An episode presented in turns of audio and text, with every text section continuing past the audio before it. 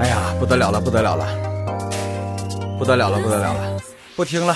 大家好，我是老田啊、我是我是我是老田徒弟小官儿对啊，，今天咱们开门见山啊，不得了了，惹大祸喽！怎的呢？哎呀，这一下子，这网友就是因为我打破了这个他们原来基嗨基于电视剧对这个《西游记》的认知了啊、意料之中的事儿嘛哎，你你你上这些东西谁一般谁能接受得了啊？上集我们成功的排除了一种可能，就是陈光蕊是唐僧他爸，嗯嗯因为时间对不上嘛，嗯对吧？好，那么接下来呢，就是我们要证明刘宏才是呃这个唐僧他爸，这个有点困难，但是可是还是能证明的，是吧？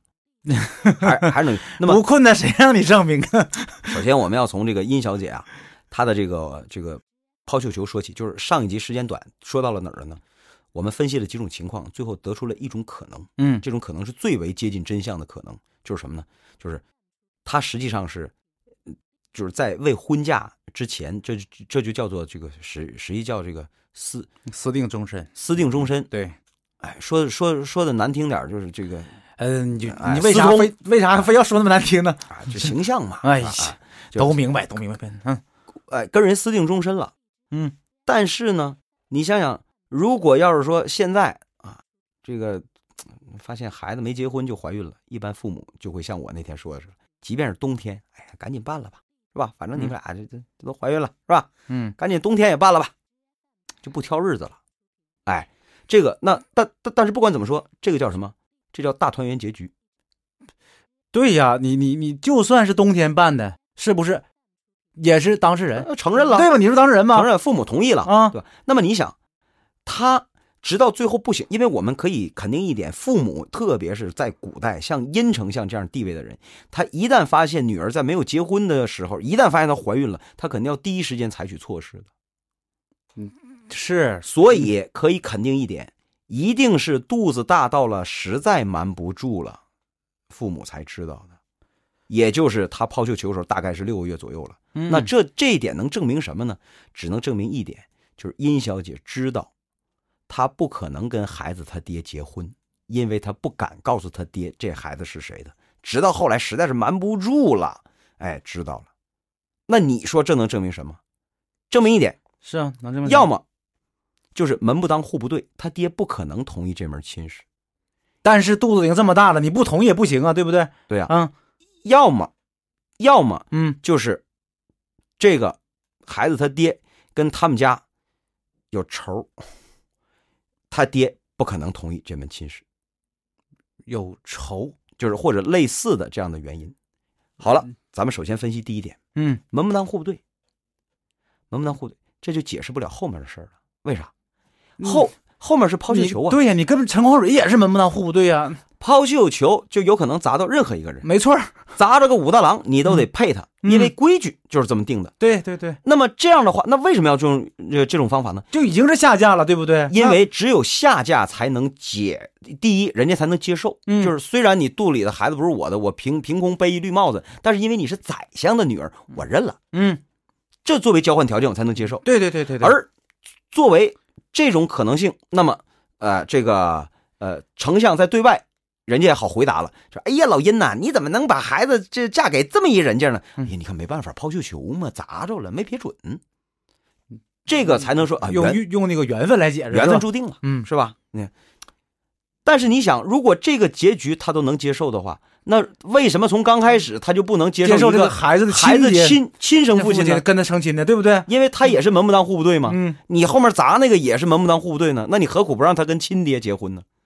当然所以第一种可能排除，一定不是因为门不当户不对，他爹不同意，嗯，那只有第二种可能。想来也对呀、你想想，哪有那些机会去碰那些门不当户不对的呀？大小姐，对，大门不她出想二门不迈呀，他想认识那三教九流的人也困难，她也认识不着，对，对吧？嗯她倒想嗯这认识一个这个这个这个这卖冷面的， 你是吧？对吧？他都吃不着 冷面的，主要哎是对对对对，所以第二种可能。那么你想，我刚才说了，大小姐大门不出，二门不迈，她所能接触到的年轻男性是有数的，就至少至少是他那个阶层的，跟她一个阶层的。对吧？那么这这这，那门当户对了，为啥还不同意啊？只有一种可能，古代啊，经常的嗯，这、而且这个古代的名著里喜欢用这梗啊，啊喜欢用这梗什么梗？是是是仇，类似于政敌，对吧？哎，就是我们俩就是两个阵营的，对哎，我就不可能就是跟你那什么扯到一块儿去，你想想，就嗯琼瑶写小说用了多少这梗，那对不对对？不对？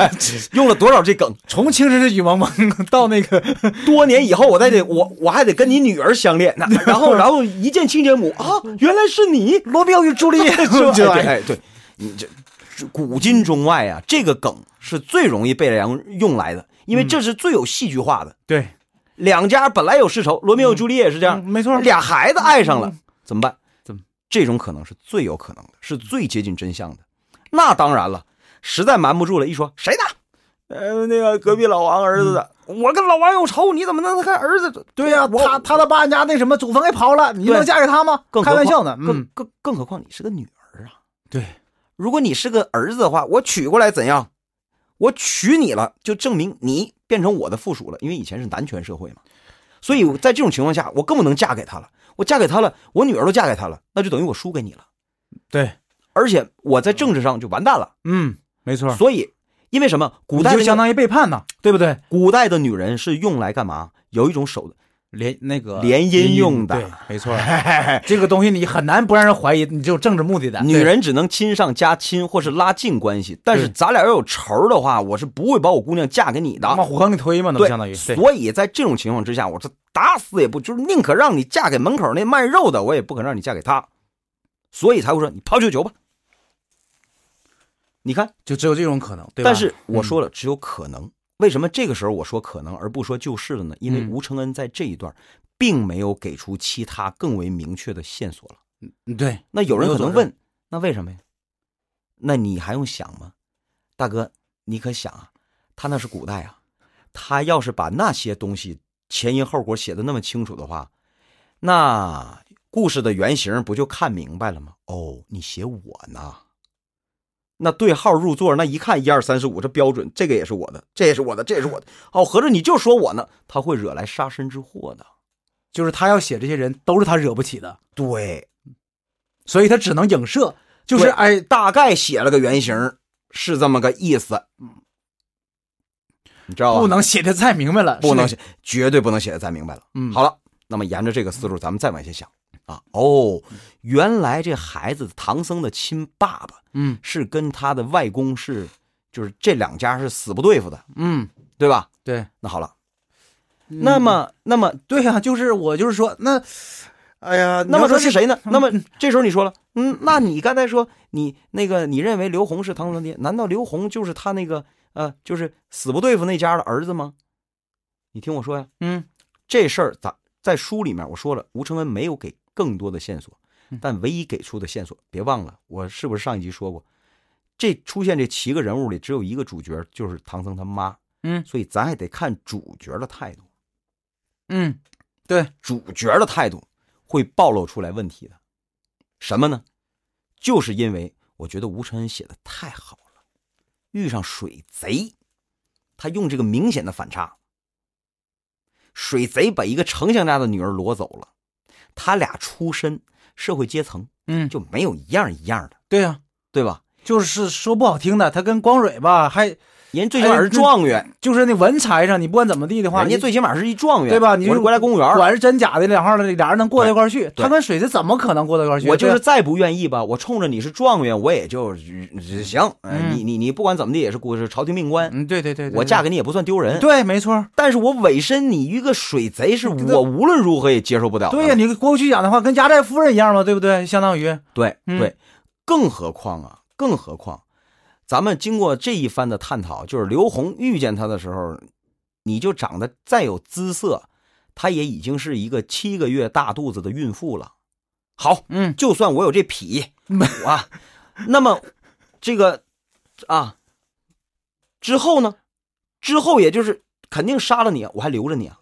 我明知道你肚子里怀的是我杀了这个人的儿子，养虎为患呐、等着他过来报仇啊，等着他过过，嗯对啊真的呀，嗯等着他过来报仇啊，嗯，谁那么傻呀？不可能。嗯，对吧？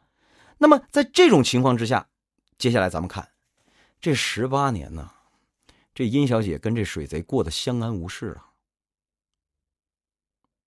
听你这么一说，还真是这样。在这这一章节，就这附录这一章节啊，在后来啊，这个曾经有一个细节写到什么？你手机没电了。这个这个别这放个我啊、啊曾经写了一个细节，就是什么呢？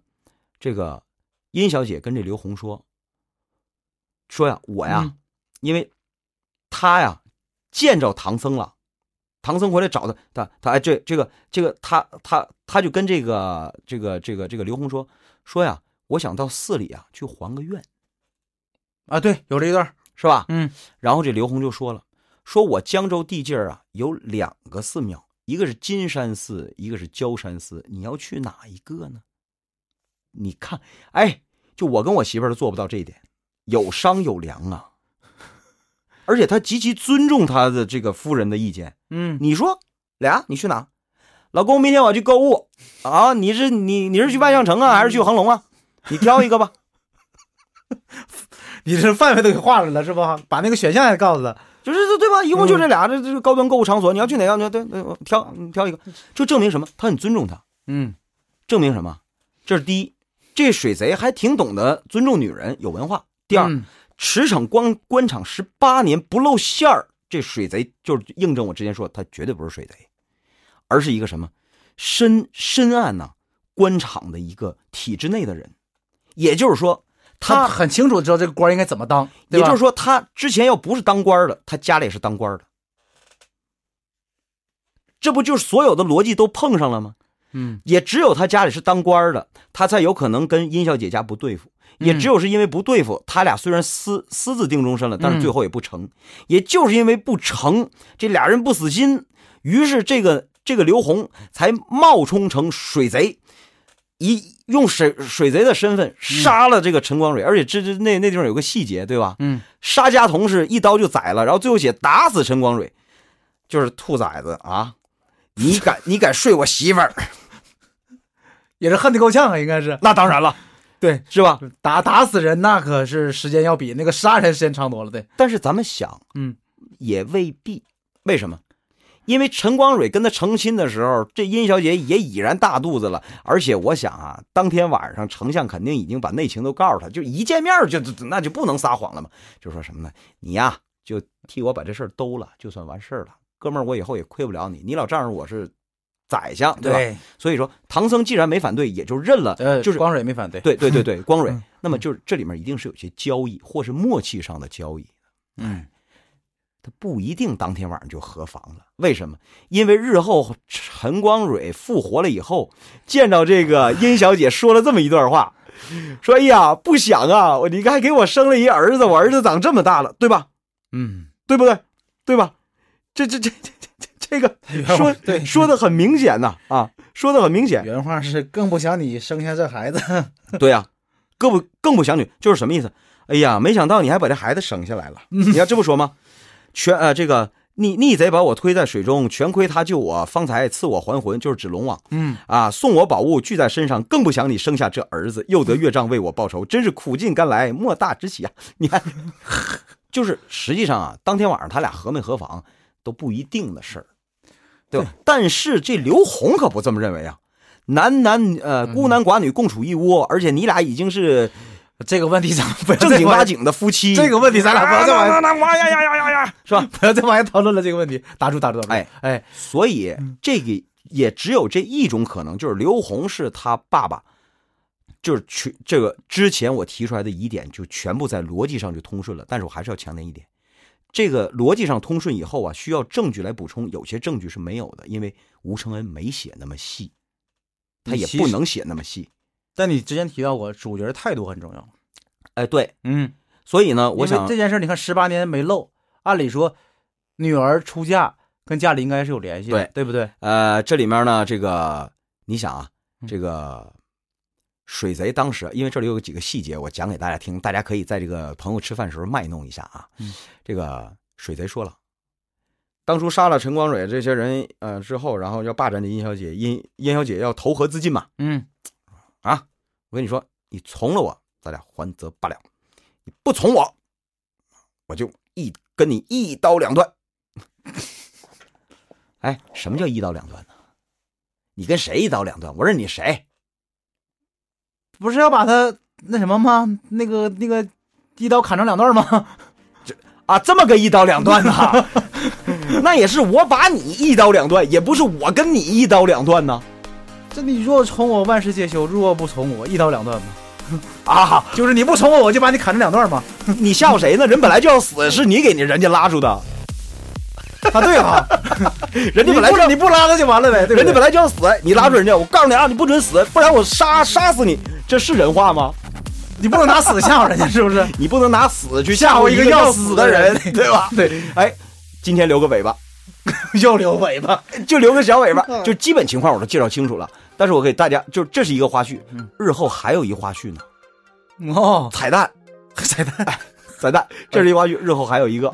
嗯，今天时间就到这里了啊，再见。